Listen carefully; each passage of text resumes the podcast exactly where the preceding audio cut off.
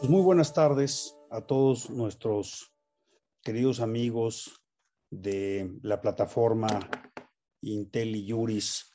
Eh, pues con, con, el gusto de estar con ustedes esta tarde compartiendo un, un tema que nos, que nos parece de la mayor relevancia para la coyuntura de nuestro país y que está vinculado con la violencia de género, la violencia en contra de las mujeres, los incrementos que hemos visto eh, en los números, en los datos de la violencia que se comete todos los días en contra de las mujeres en nuestro país.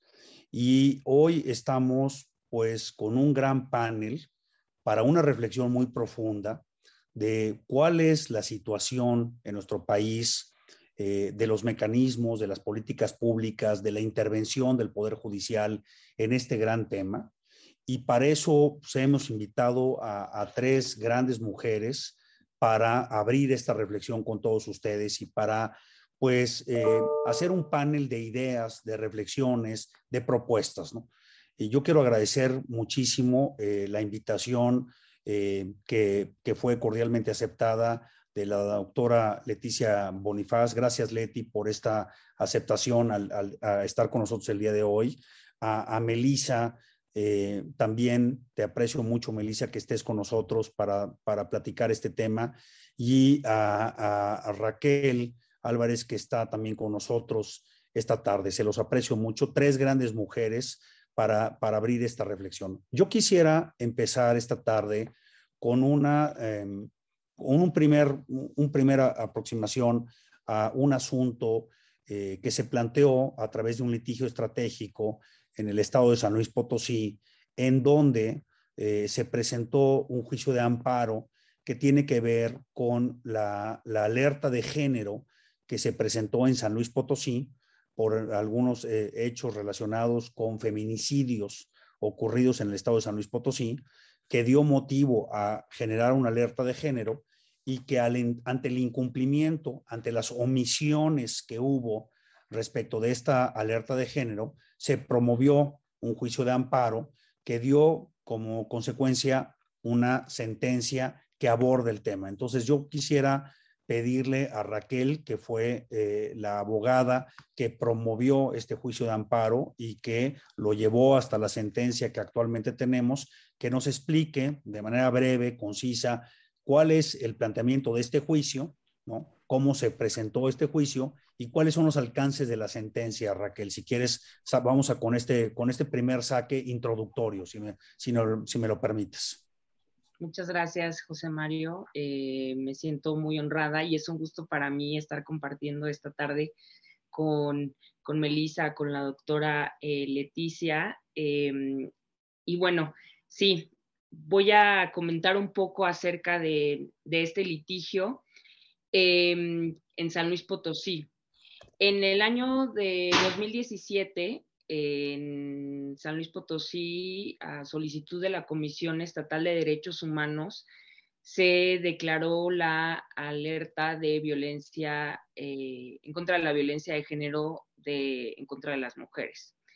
Eh, a partir de esta declaratoria, pues nos dimos a la tarea de investigar el seguimiento que le estaban dando las autoridades respecto de su cumplimiento a través de solicitudes de información e inclusive revisando eh, los informes del grupo interdisciplinario que le da justamente seguimiento a las alertas eh, en el país. Y pues nos dimos cuenta que no habían cumplido con estas medidas de prevención, de seguridad y de justicia establecidas en la alerta y pues se creó este juicio también para poder transparentar a partir del de litigio cuáles eran las acciones que se estaban realizando y así poder estar vigilando a través de, de, de las organizaciones civiles qué es lo que estaban haciendo las autoridades desde sus diferentes competencias.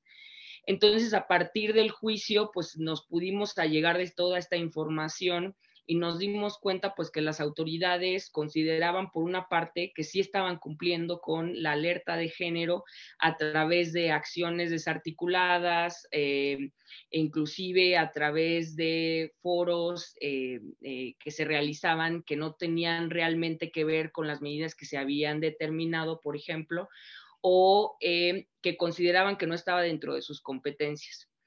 A partir de, este juicio, pues una jueza federal pues reconoció ese incumplimiento a partir de que pues una mujer em, que habitaba en ese territorio pues consideró que tenía un interés para reclamar a través de un juicio de amparo su cumplimiento, ya que por el simple hecho de estar situada en esa región o en esa parte del territorio donde se había declarado esa alerta, pues evidentemente ya podía solicitar, porque a partir del objetivo de la alerta que era erradicar esa violencia feminicida, pues ella como cualquier otra mujer podía solicitar el cumplimiento.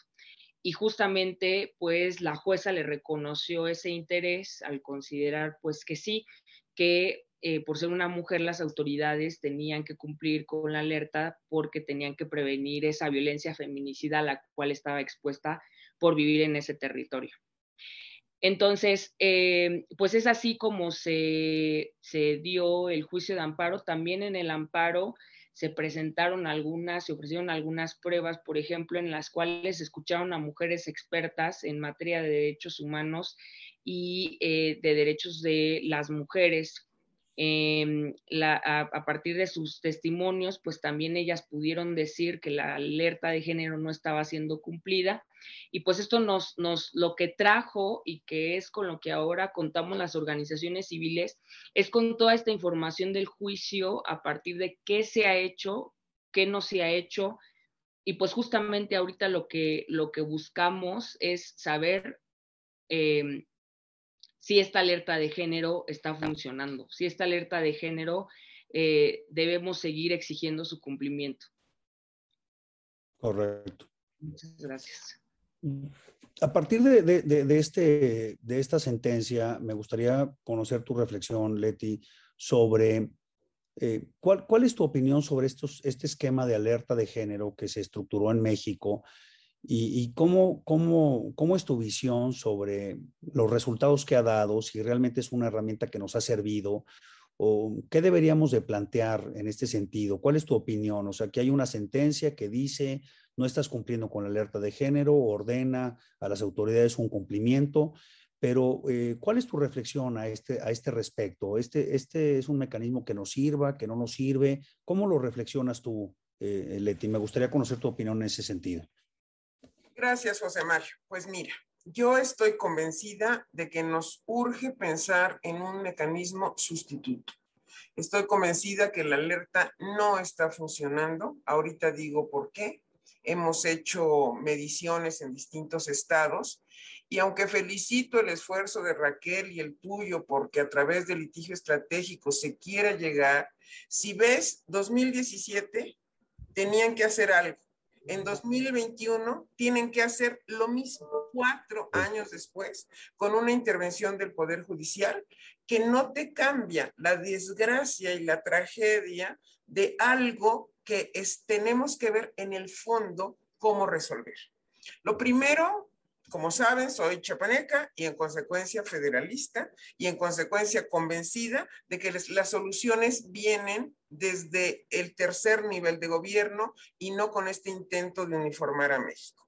México es muy diverso y las razones de por qué existe esta violencia feminicida pueden ser muy variadas en el norte del país, en Veracruz, en Guerrero, en Tamaulipas. Es totalmente ¿Y qué vemos en las alertas? ¿Cómo se solicitan las alertas y cómo y qué dice lo que hay que hacer por las alertas?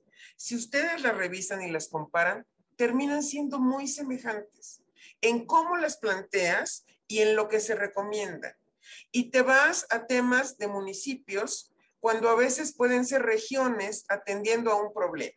Me imagino si algo se liga a un fenómeno migratorio, si algo se liga a un tema de metanfetaminas en Colima, lo que sea, ¿no?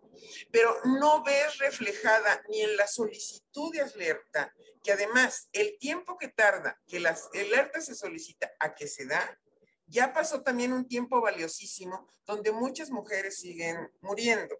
Entonces, reconocer que tenemos un problema que no hemos podido resolver, porque la alerta era nada más una idea de decir, aquí está aumentando algo y hay que atender de inmediato para atajar el problema.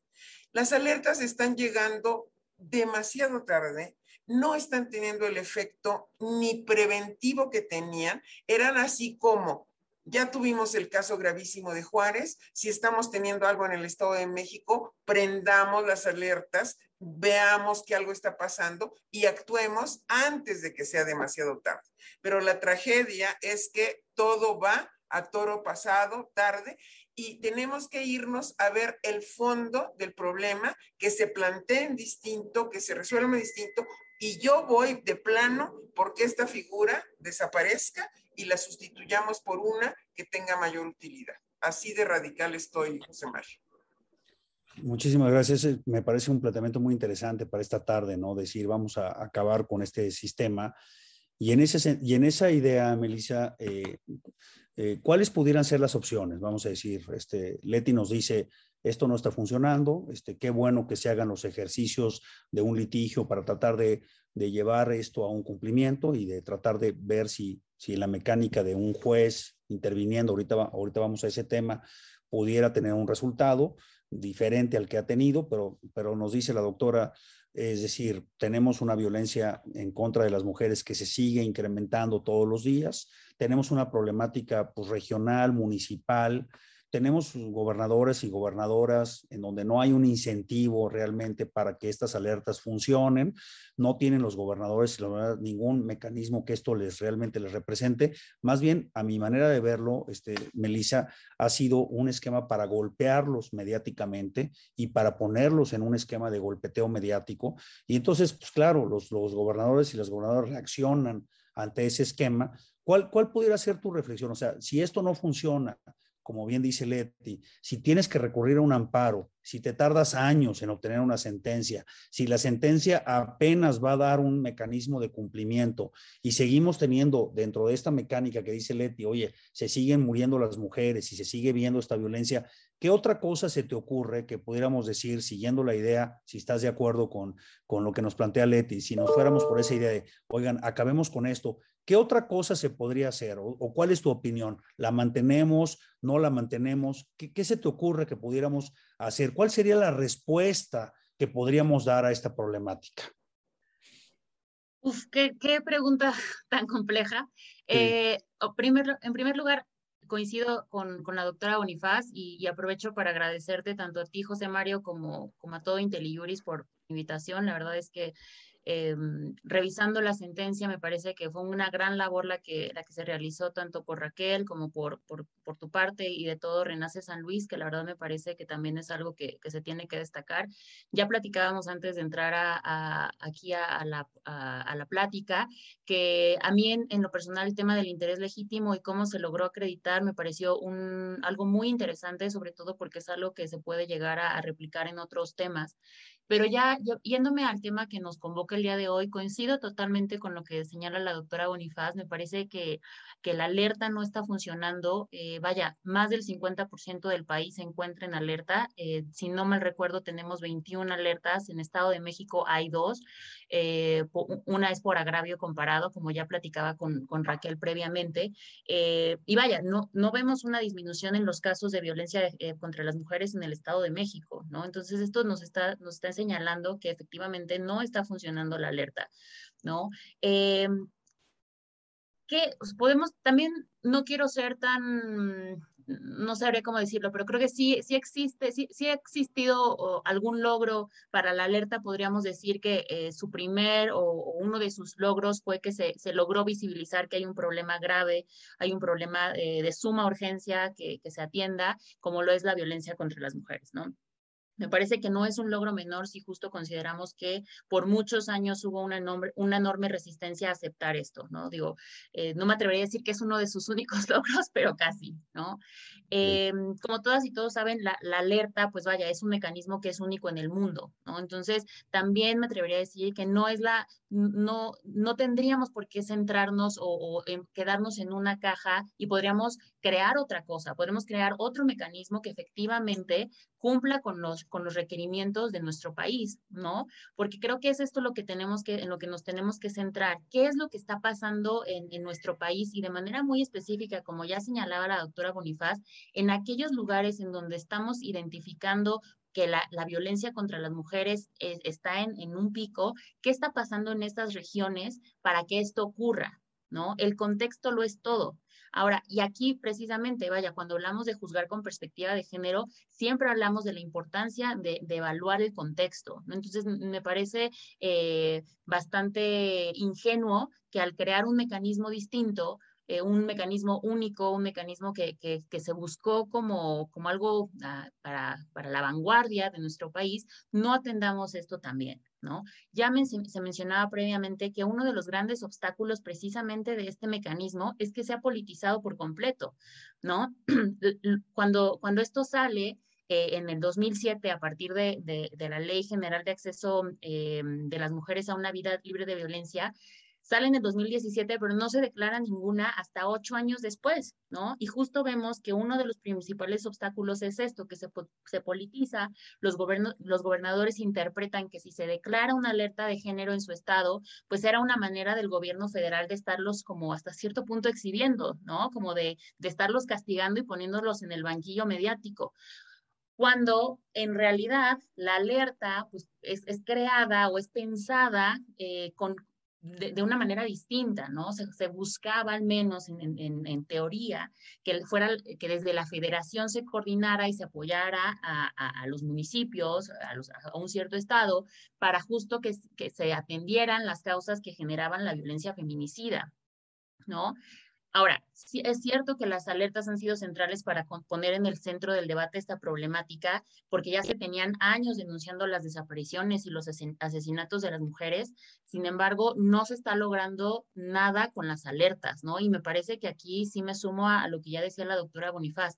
Tenemos que repensar esto, tenemos que pensar fuera de la caja y hasta cierto punto también entender que eh, el derecho no lo va a solucionar solo, ¿no?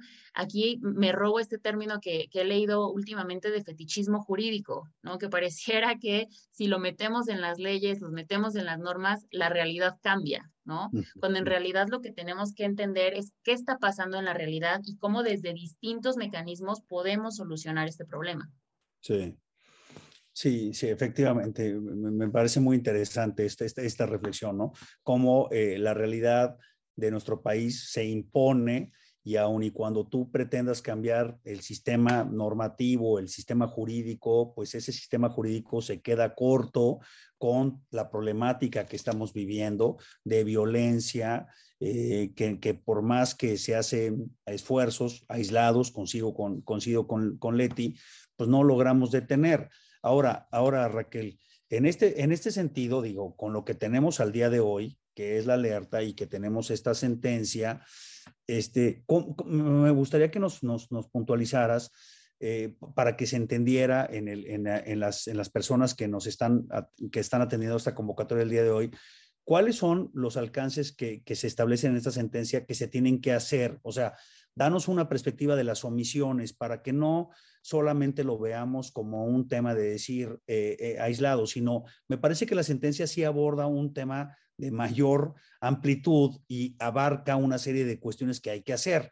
Y a mí me, gustaría que ahorita nos, nos, nos, llevaras un poco de la mano de decir, bueno, la sentencia tiene esta amplitud para que después vayamos viendo si, si esa sentencia va, va a implicar algo, habiendo dicho los comentarios de, de, de, la, de la, doctora este, Bonifaz y por su de Leti y por supuesto de Melissa. Sí, eh, bueno, me gustaría comentar que eh, con respecto a lo que, lo que ya se venía platicando, que, que efectivamente la, la, alerta de violencia de género tendría que cumplirse de forma inmediata y que, y que justamente el, pronunciamiento de la jueza de distrito, pues nos hizo ver que, eh, que, sí, que no están funcionando porque tardaron más de cuatro años en, no cumplir, o más bien que no han cumplido durante cuatro años esta alerta de género, y justamente la jueza reconoce pues que estos mecanismos fueron creados para que hubiera acciones emergentes y que esta misma alerta en, em, fue creada para que desapareciera. Entonces, em, lo cual no está sucediendo. Entonces, creo que ahí sí es muy importante reconocer, pues, que eh, ya, hay ya hay una postura eh, judicial en reconocer, pues, que efectivamente estos mecanismos tendrían que emerger y posteriormente desaparecer y que efectivamente en un periodo largo pues no se están dando cumplimiento a, las mismas.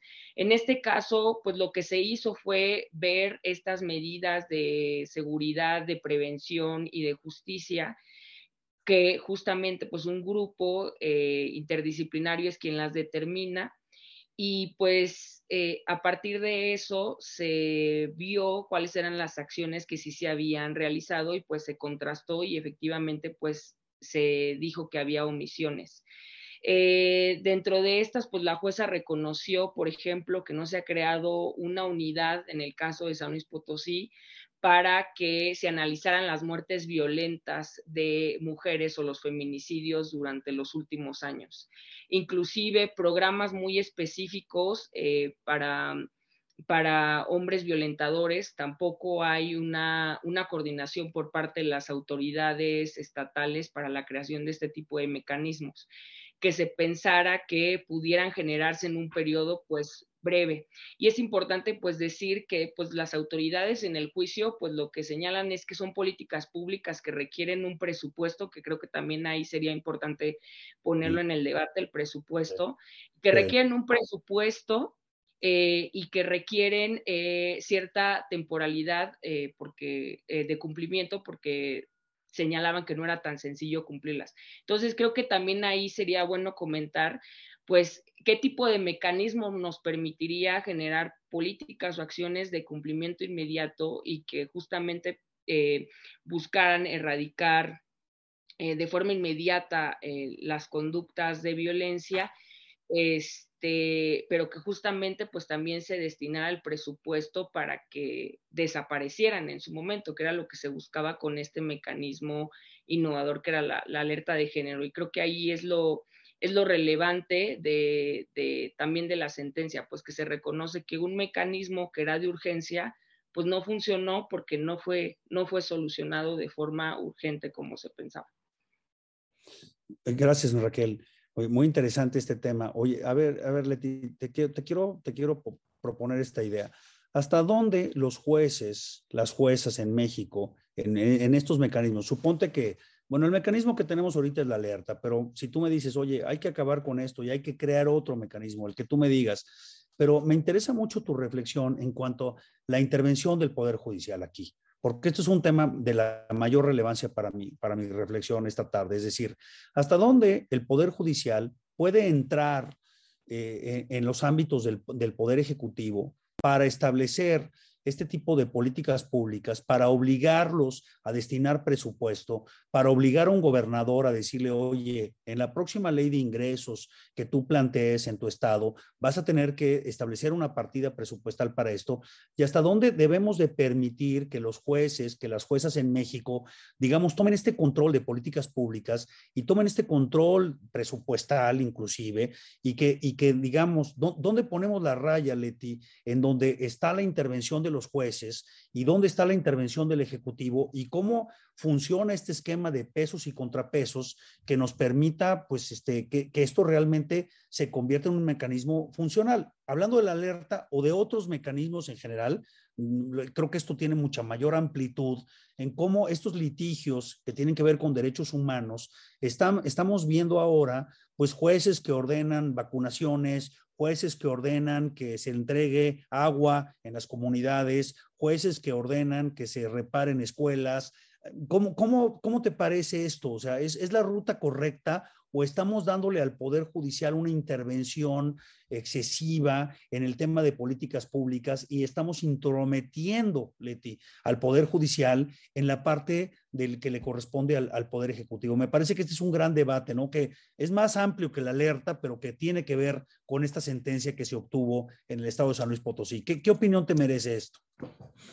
Creo que la intervención del Poder Judicial debería ser excepcional y en casos verdaderamente graves, porque si se vuelve una cuestión de todos los días, algo no está funcionando en el Ejecutivo. Es decir, eh, el problema te lo planteo en general para los derechos económicos, sociales, culturales y ambientales, los llamados DESCA, porque todos van a implicar un hacer por parte del Estado. Y en estos DESCA casi siempre necesitas presupuesto y no hay presupuesto que alcance. Y regreso al tema de la alerta que tanto Melissa como, como Raquel dijeron. Me voy al esquema municipal. Ya tenemos en el chat varias opiniones y eh, qué se hace si tienes en específico algo y no hay dinero y no te llegan los recursos.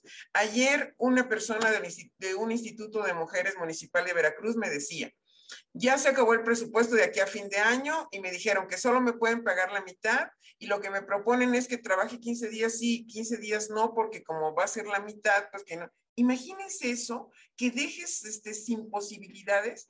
Y si vemos cómo funcionan las procuradurías y cómo funcionan, eh, con qué recursos, pero me voy desde el propio CONAVIM, porque le estás dejando a, a CONAVIM en gobernación hacer toda esta tarea y CONAVIM es pequeñito, pequeñito, pequeñito. Y a veces depende de quién es el titular o la titular de CONAVIM para ver si los gobernadores le toman las llamadas, si de veras van a tomar en serio. Entonces, tenemos un problema estructural de organización que queremos que lo resuelva el Poder Judicial. No lo va a resolver el Poder Judicial porque te vas a quedar a donde empezaste, a obligarlos a hacer lo que ya tenían que hacer. Entonces, desde mi punto de vista, tenemos que repensar algo que dijo Melissa y que yo no estoy totalmente convencida. Se visibilizó pero no por todas, ni todas las, y, todos los que de alguna manera tienen responsabilidades públicas. No saben las veces que yo sigo escuchando, pero también matan a los hombres, y son muchos los hombres que matan. En, pues sí, en el contexto del crimen organizado y otros sí, pero no se ha entendido que la mujer muere por otras razones y que hay saña y que hay violencia y que hay un abuso sexual previo o posterior y que las dejan exhibidas en lugar público. O sea, que es distinto y que por eso se creó la figura del tipo penal de feminicidio. Yo no estoy tan convencida de que haya un compromiso real de de veras abatir el fenómeno y que todas las instancias se vieran en esta tarea de hacer las cosas bien. Entiendo que en general los DESCA tienen problemas, desde la sentencia pabellón 13 del SIDA. Son muchas las que tenemos ya, pero no puede ser que sea el Poder Judicial el que esté pidiéndole al Ejecutivo que haga lo que tiene que hacer. Ahora, también se dice, nos comprometimos a muchas cosas que no podemos cumplir porque firmamos cuanto tratado nos pusieron enfrente,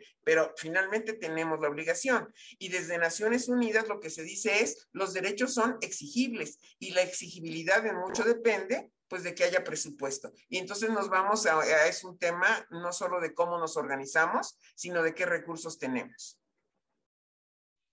Muy, muy interesante. Me, recordé un, un, libro de, de, El costo de los derechos, ¿no? The Cost of Rights. No quieres tener un derecho, eh, pero para tener ese derecho, pues tienes que haber una parte eh, presupuestal económica y entonces, pues sí, podemos generar muchos derechos, pero pues con qué, con qué presupuesto, eh, este, Melissa. Y creo que este es un gran debate para nuestro país porque por un lado tenemos una limitación presupuestal muy compleja, ¿no? Este, ¿verdad? Y entonces, y tenemos también, y creo que esta es una, una reflexión muy importante, el presupuesto también está anclado a una serie de decisiones políticas. Y entonces los, los que ejercen los presupuestos, los presidentes, las presidentas municipales, los gobernadores, las gobernadoras, el presidente o la presidenta de la República, pues en una visión de cómo estructurar sus, sus proyectos, pues eh, imprimen en el presupuesto, Melissa, una parte política relevante, ¿no? Cómo, cómo, cómo se utiliza el dinero público. Pero parece que esas decisiones que están vinculadas con el tema político, Melissa, no necesariamente están conectadas, como bien dice eh, eh, Leti, con los desks, ¿verdad? Parece que no hay, un, digamos, una comunicación entre una cosa y la otra, y pareciera que, pues en términos políticos, tiene más rentabilidad no invertirle a este, a este catálogo, ¿no? Y, invertir en otras cuestiones, ¿no? Entonces, desde, pero entonces, digamos, esa es una realidad de nuestro país, que tampoco veo que, mañana la vamos a cambiar, porque siempre va a haber la rentabilidad política de cómo uso el dinero.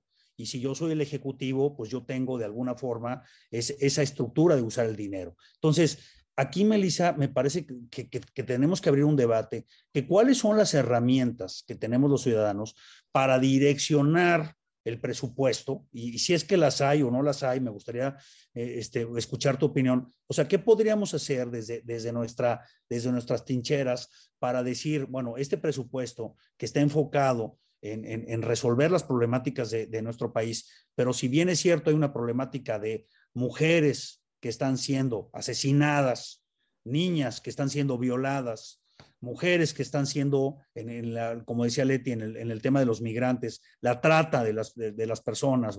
Bueno, eh, es decir, ¿cómo direccionamos el presupuesto?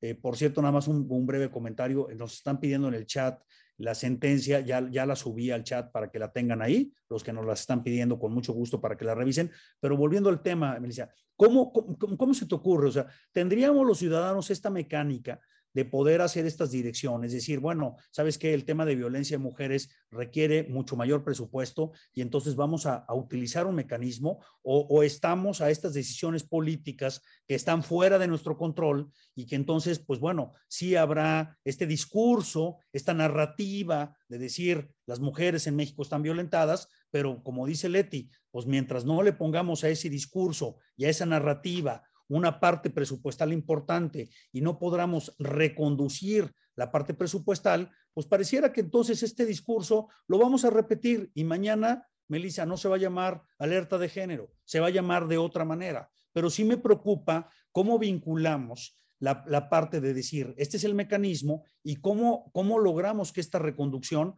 pudiera tener una conexión. me, parece que es un gran tema este, no sé cómo lo, cómo lo veas, qué reflexión nos das. No, por supuesto, por supuesto que es un gran tema y, y tal vez mi, mi, solución va a sonar un poco básica, pero me parece que ahí también es la importancia del voto. ¿No? De un voto informado en donde efectivamente se tomen en cuenta las, ah, ah, los perfiles y las propuestas de, de, las personas que nos van a representar, porque al final del día también ellas van a formar parte de quienes elaboren el presupuesto del, del Estado, ¿no? Eh, quiénes son las presidentas municipales, quiénes son nuestros presidentes municipales, precisamente para que sean ellos, ellas, quienes eh, recojan estas preocupaciones y creen un presupuesto efectivamente eh, que pueda responder a estas situaciones, ¿no? Digo, ya mucho se está hablando acerca también de la creación de eh, presupuestos con perspectiva de género, con perspectiva de interculturalidad, pero vaya, pareciera a veces que, que, agarramos ciertas frases que se ponen de moda y las repetimos como si fuéramos pericos y, realmente no entendemos qué significa esto, ¿no? Hablamos también mucho de políticas públicas con perspectiva de género, pero realmente sin saber qué, es, qué, qué implica esto, que pareciera que las y los tomadores de decisiones no saben a qué se refieren cuando están eh, hablando de esto, ¿no? Yo sí creo que, por supuesto que el juicio de amparo tiene muchísimos defectos, eh, eh, creo que es muy es muy tardado, sin embargo, hemos visto grandes avances justo en temas eh, de derechos de ESCA a través de, la aplicación o, del, ejercicio del juicio de amparo. Eh, y por supuesto que, sabemos que nadie está obligado a lo imposible y que gran muchas veces la respuesta que dan las autoridades responsables al cuando rinden sus informes justificados, le dicen es que no tengo presupuesto. ¿No? Pero ahí creo que también es algo importantísimo lo que han hecho las y los jueces de distrito eh, últimamente, ¿no? Que les dicen, ok, tú me estás diciendo que no tienes eh, presupuesto, compruébame efectivamente que no lo tienes, ¿no? Porque muchas veces esto es como la, había sido la salida fácil. Entonces me parece que ahí las y los jueces de distrito, las y los magistrados eh, también están realizando una gran labor y, y, vaya, yo estoy quiero ver cómo se, cómo se materializa esta controversia que, que mm, pues, eh, contradicción de tesis, perdón, que, salió apenas hace una, unas semanas eh, por parte del Pleno, para ver cómo se ve, cómo se, se ve este control ex oficio que ahora la, la Suprema Corte dice que, que, que, es mucho más generalizado, ¿no? Entonces creo que eso también nos va, nos va a dar pauta a litigios muy, muy interesantes, pero sí, por supuesto que creo que este es uno de los, de los mayores temas, ¿no? Cómo, cómo crear un presupuesto efectivamente participativo, ¿no?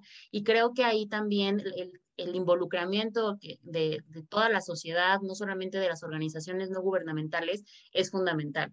¿No? Me parece que ya, ya son muchos estados en donde cada vez más eh, en, en, pequeños, ya sean las, en las alcaldías o en, municipios, las personas pueden acudir y decir eh, y participar en el presupuesto, ¿no? Y creo que ahí sí es fundamental que todas y todos también estemos eh, involucrados, porque pues es la única forma efectivamente que aquellas situaciones que más nos aquejan tengan dinero, porque como todas y todos sabemos, si no hay dinero no se puede trabajar y no se puede solucionar esto.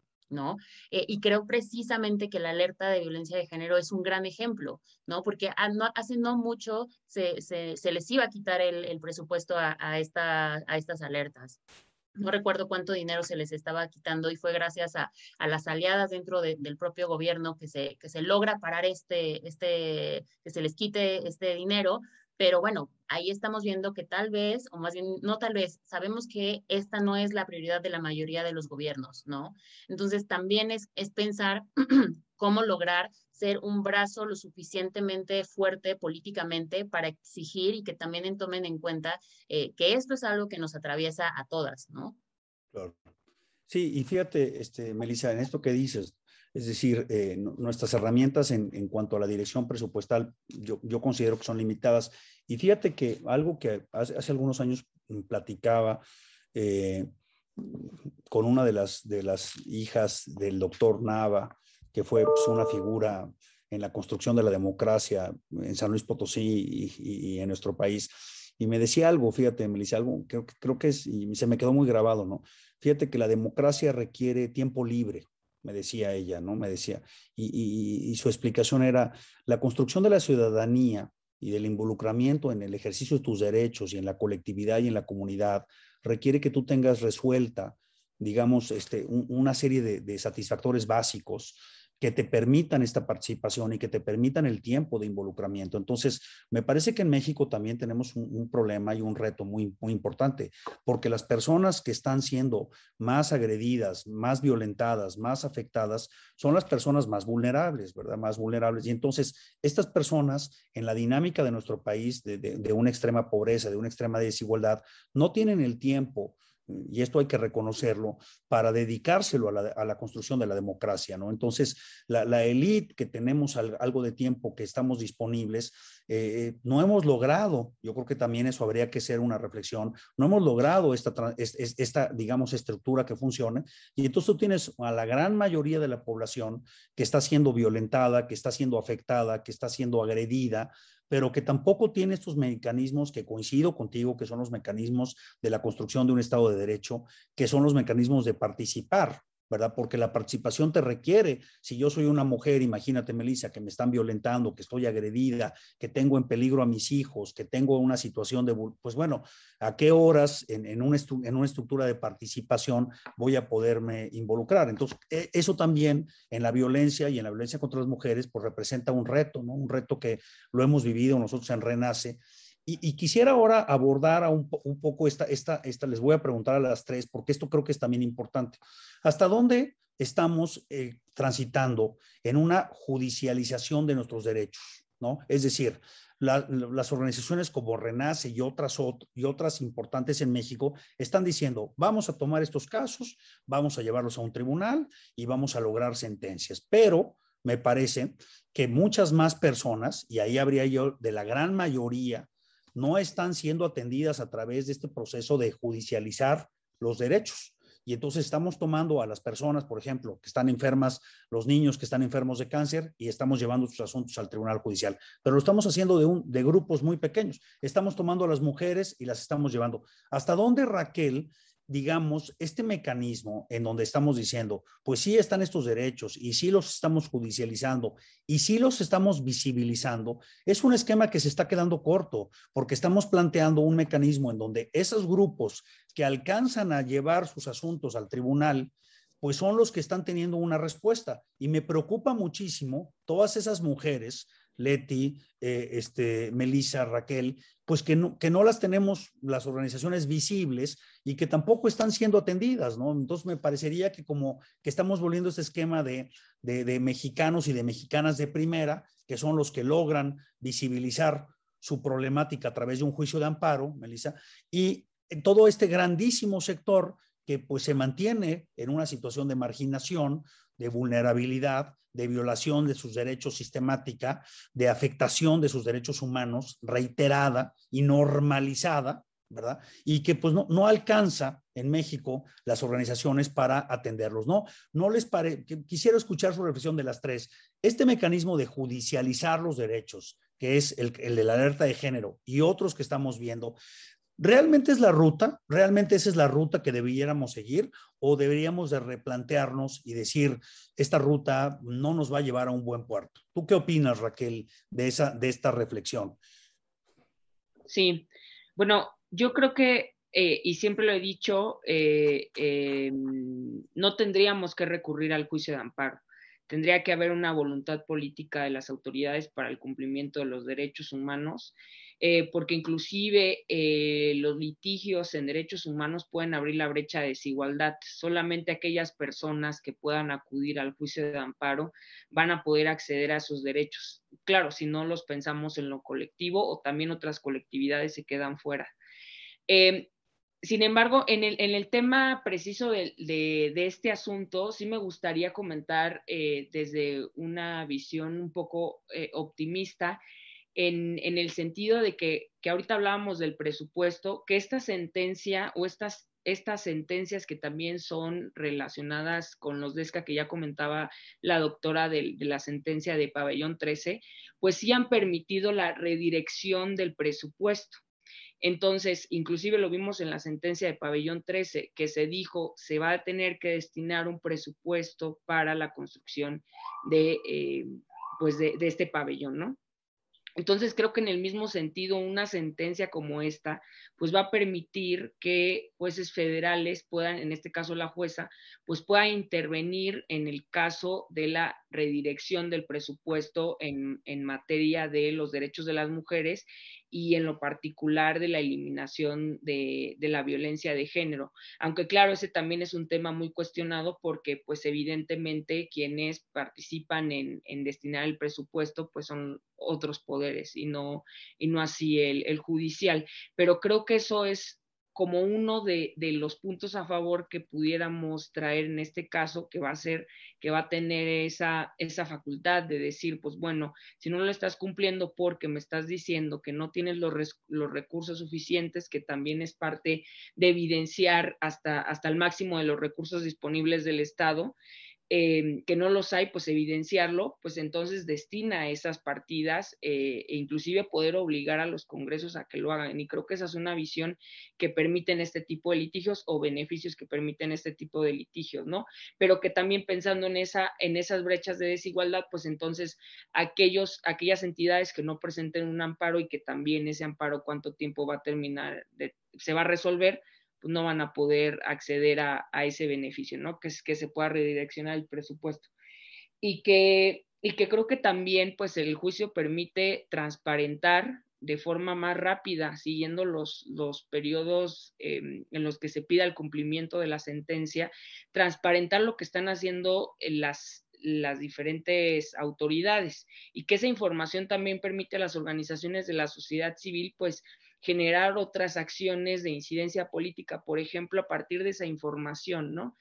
Y que, eh, y, pues el seguimiento, que el seguimiento, si bien eh, la alerta de género, pues eh, se, se, centra en un grupo multidisciplinario de seguimiento interdisciplinario, pues ahora con, con la intervención de, de una jueza, pues también se siguen eh, tiempos en los cuales tiene que estar informando, lo cual no sucedía de forma precisa con los grupos, ¿no? Entonces yo rescataría de esta sentencia o de este tipo de litigios en materia de derechos humanos esos tres aspectos, ¿no? Que se puede redireccionar el presupuesto y que también se puede dar seguimiento para generar a partir de la transparencia de, de, los datos o de la información que se pueda conseguir de los mismos, pues otro tipo de acciones que permiten a la sociedad civil pues, pues empujar el tema, ¿no? Y que creo que sí, que, que no tendríamos que recurrir, eh, como, como comentaba la, la, la, doctora, de forma ordinaria, sino de forma extraordinaria y que sí tendríamos que ser muy cautelosas, cautelosos en el sentido de colectivizar los derechos y que no fueran de manera individual, porque si no abrimos la brecha de desigualdad. Oye, Leti, ¿tú cómo pensarías en este sentido? E, e, este concepto más amplio nos llevaría también a, repensar el juicio de amparo en cuanto a, su ya lo ya lo decía ya lo decía Melissa, o sea, no, tenemos un mecanismo, tenemos una violación generalizada de los derechos humanos en México y está documentada. Después tenemos esta violación está dirigida en los grupos de mayor vulnerabilidad. Eso también está reconocido. Y, tercero, tenemos un juicio que, que, es el que corrige esta cuestión, que es extremadamente complejo, extremadamente costoso, extremadamente eh, inaccesible, te diría yo. Y entonces, en un país como el nuestro, Leti, en donde se dan esta violencia en contra de las mujeres, se dan esta violencia en contra de los niños y las niñas, digamos, lo vivimos todos los días, está, está en, nuestro contacto cotidiano. Deberíamos también eh, replantearnos, así como estamos diciendo, la alerta de género no funciona. Mi pregunta sería, oye, el juicio de amparo, pues es un juicio, como lo dice Ana Laura Magaloni, ¿no? Es un juicio, pues, para los ricos de este país que pueden contratar abogados y abogados abogadas que les litiguen estos asuntos de amparo muy complejos y hemos creado comisiones de derechos humanos que emiten recomendaciones que no son obligatorias. Deberíamos también en este contexto de decir, así como la alerta de género, estamos diciendo, no funciona, deberíamos también de replantearnos este mecanismo, deberíamos de, de repensarlo en México, deberíamos de cambiarlo. ¿Qué opinión te merece esto? Eh, les puede sonar extraño, pero yo no pongo toda la confianza ni por delante al derecho. El derecho reacciona, pero no es la vía principal. Lo acaba de decir Raquel. Si falta voluntad política, puedes poner lo que sea y, esto se retarda. Y yo me imagino eh, las comunidades indígenas de Chiapas que a las que no les llegan ni los servicios públicos básicos. ¿Se van a ir por el amparo? No, siguen en una situación como entendiendo casi como la frase de aquí nos tocó vivir y así son las cosas y ni siquiera pensarían en esa posibilidad. Ahora, también esto es muy tardado me, han tocado casos donde se empieza a litigar algo en favor de una niña y la niña va creciendo, ya, ya empezó de cuatro años, ya van de ocho años y el asunto, ¿por qué? Porque empiezas en primera instancia y va a la apelación y va a esto y de que llega algo a la corte, son años y, y no puede ser de esta manera. Yo sigo insistiendo en que a veces queremos darle soluciones jurídicas a lo que no debería tener una solución jurídica cuando se requiere o de decisión política o de eh, recursos económicos, como de fortalecer económicamente a las instancias. Porque en este tema de la sensibilización, que es tan importante, cuando ves las marchas, la gente se sigue preguntando, ¿y por qué están enojadas las mujeres? ¿Y por qué tanta violencia contra los monumentos? ¿Y por qué rayaron y por qué rompieron? Porque ni siquiera se entiende de dónde está saliendo el coraje. El ni una más y no puedo ser la siguiente y ya perdí una hija y ya perdí. Entonces, como que el tema es querer encauzar todo por una vía muy estrecha que es el derecho. El derecho debe reaccionar excepcionalmente, pero no puede estar en el día a día tratando de resolver cosas que llevan otra dinámica. La dinámica de lo social, la dinámica del día a día, no son las instancias procesales y los tiempos y las caducidades y las prescripciones. No va por allí. El derecho sí ayuda y en el caso de los matrimonios igualitarios, si no hubiera sido por los amparos, no amplías el derecho y hay estados como Yucatán que siguen tercos que ahí no lo van a hacer a pesar de la instrucción.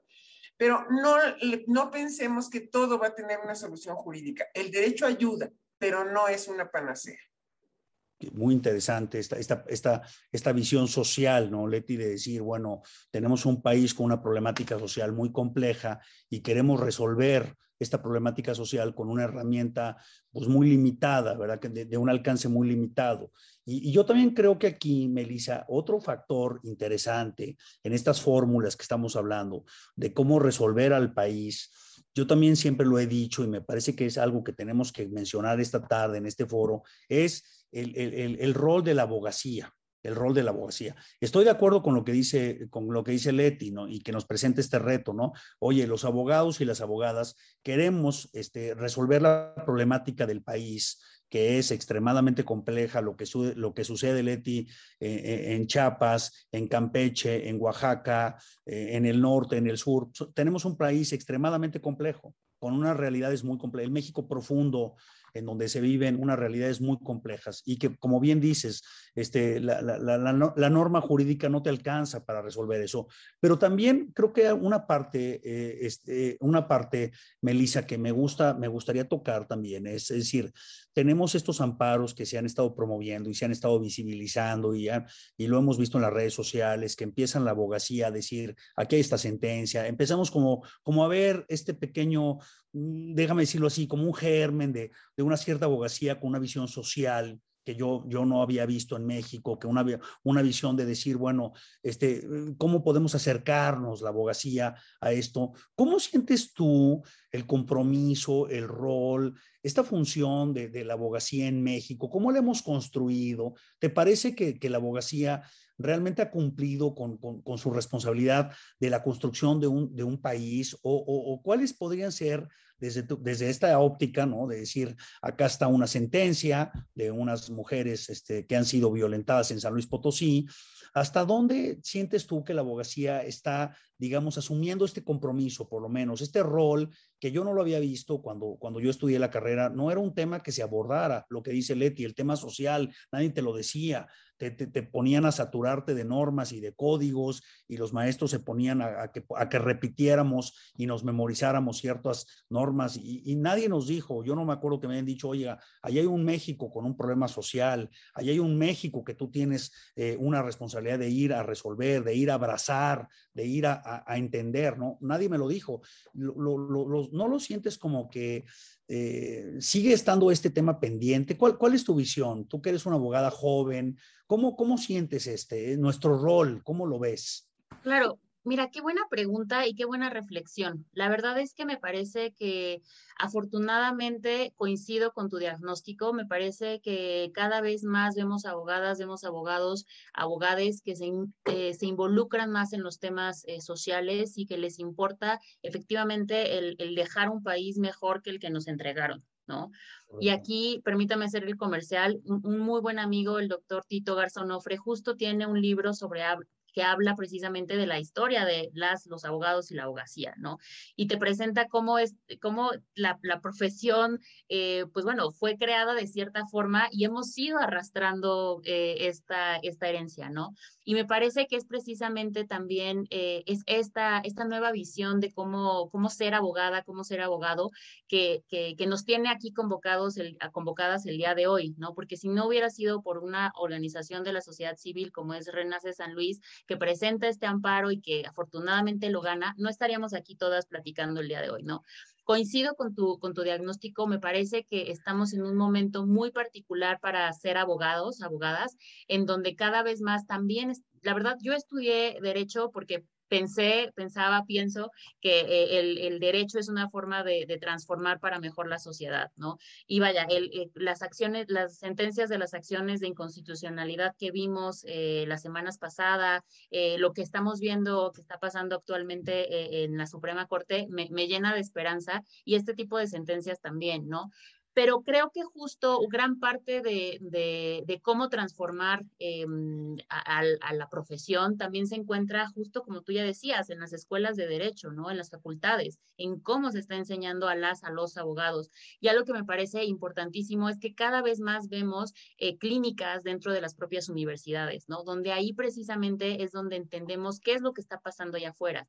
Porque a lo mejor es muy sencillo ver el, el delito en el Código Penal y aprendértelo y, y saber ver cuántos años de cárcel y privación de la libertad o multa, pero ya cuando estás viendo cómo esta norma puede llegar a afectar a, distintas personas y cómo a lo mejor si tu profesor te lo pone como una norma neutral, tú te la crees, pero cuando estás viendo que en el, en el mundo de la vida real eh, esta norma que parece neutral tiene efectos, eh, un impacto diferenciado si eres mujer, si eres una mujer con discapacidad, si eres una mujer indígena, vaya, mil cosas que, que, identidades que atraviesan a una persona, es ahí donde te, te, enfrentas a, a, la realidad, ¿no? Entonces creo que, que, esto es fundamental, es fundamental que las escuelas de derecho se tomen también esta vocación social en serio eh, y que desde ahí se empiece a, meter este chip a, a, las nuevas generaciones de abogadas y abogados, que honestamente, si, si me permites decirlo, cada vez lo veo más, ¿no? La verdad, yo sí veo a a las y los alumnos de, de las, de, las distintas universidades, de las distintas escuelas de derecho, eh, con, con, una, un ímpetu de, de, salir y realmente utilizar lo que aprendieron en la, en la escuela para cambiar la, la realidad social.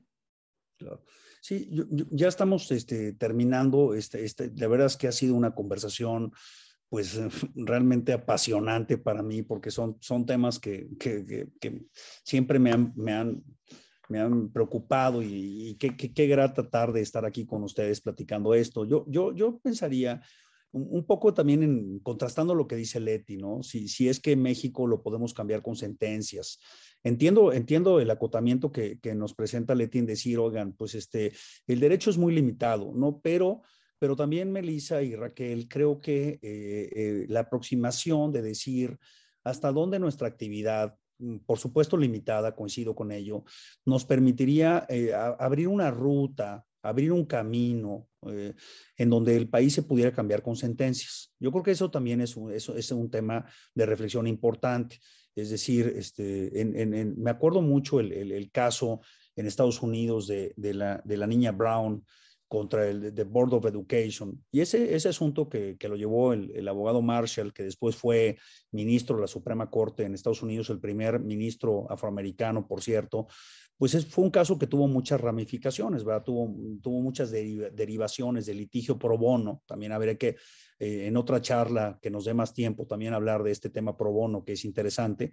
Valga decir que, que Raquel y Renace hicieron este trabajo de manera pro bono, pero pero esta, esta idea de, cambiar al país con sentencias, Leti, para, para, cerrar, el, para cerrar el tema, ¿no?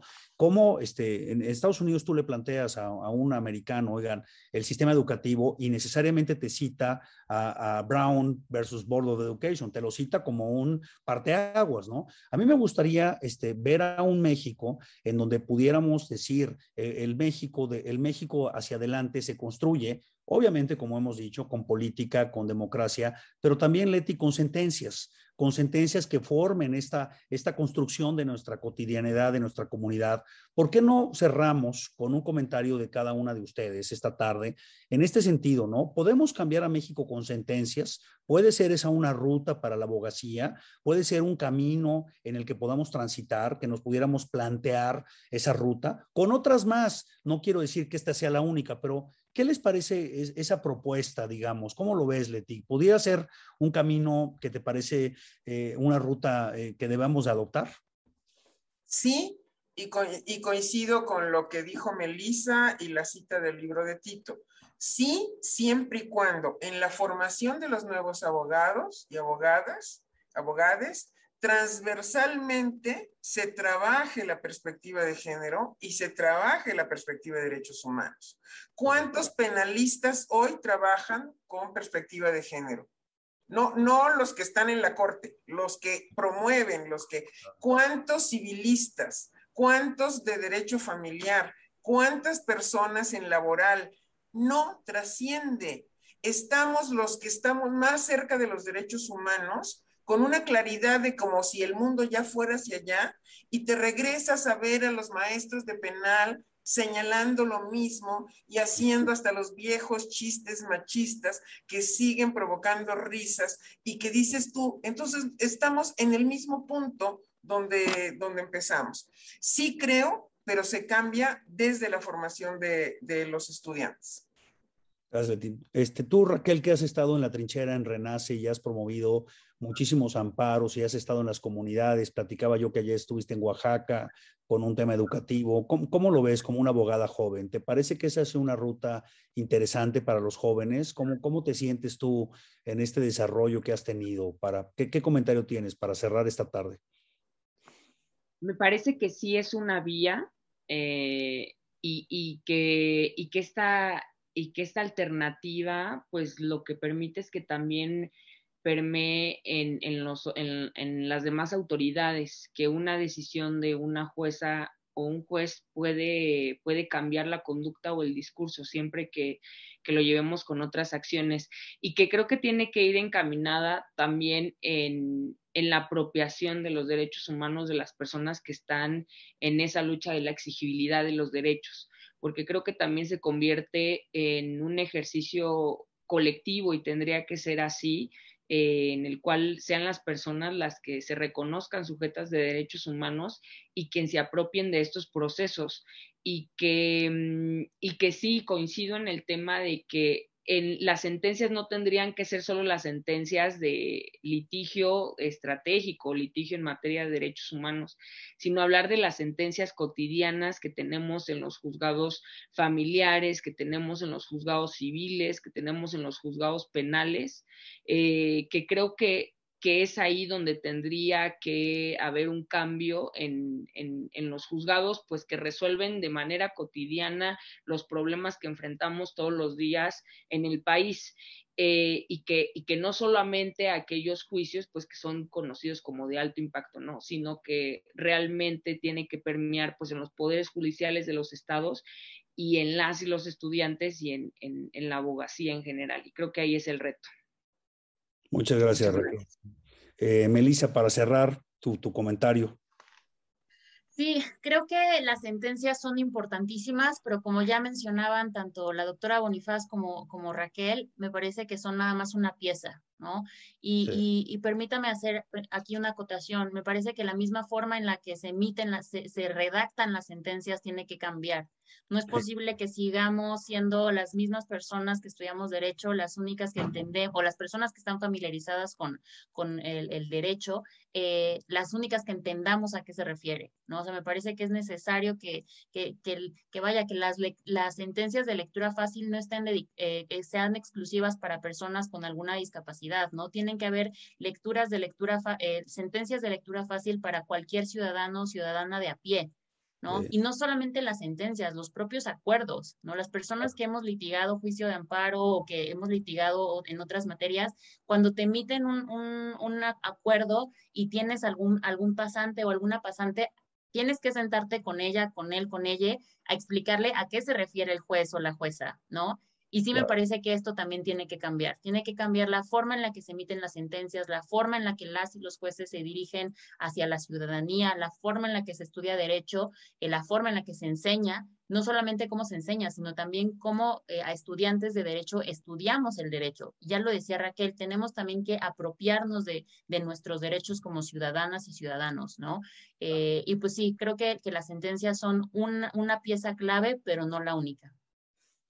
Oiga, pues yo, quedo más que agradecido con las tres por, por esta tarde que ha sido magnífica con sus reflexiones, con, su, con sus visiones, eh, con este compromiso que, que, tienen claro por nuestro país, por este amor que tienen por la profesión y por cómo podemos aportar desde, nuestros, desde nuestras propias trincheras para, para ser, ser factores de cambio. se los, se los aprecio muchísimo a las tres, de veras que para mí ha sido una tarde espléndida, las, abrazo con mucho cariño y yo les pido un favor que podamos repetir esta, esta conversación ahora que avancemos con la sentencia, que Raquel nos dé algunos resultados del seguimiento que se le, se le dé a la propia sentencia. Yo las convoco a las tres para que podamos abrir una charla en los próximos meses de cuál ha sido este seguimiento, qué opciones hay y realmente tenemos muchísimas preguntas que se han dado aquí. Tendríamos que abrir una, me, comprometo a revisarlas todas porque ha habido muchísima participación. Tenemos más de 100 personas este, conectadas. Este, una, un agradecimiento a IntelliJuris que nos abrió las puertas y, pues abrimos la convocatoria, si les parece, a las tres para darle salida a muchas de las preguntas interrogantes que nos hicieron el día de hoy, para que Raquel nos platique cómo le va con el seguimiento de la sentencia y volvemos a hacer una charla de este tipo. Las, las abrazo, las quiero mucho a las tres, muchas gracias por todo y eh, pues seguiremos en contacto. Muchas gracias a todos los que estuvieron conectados esta tarde.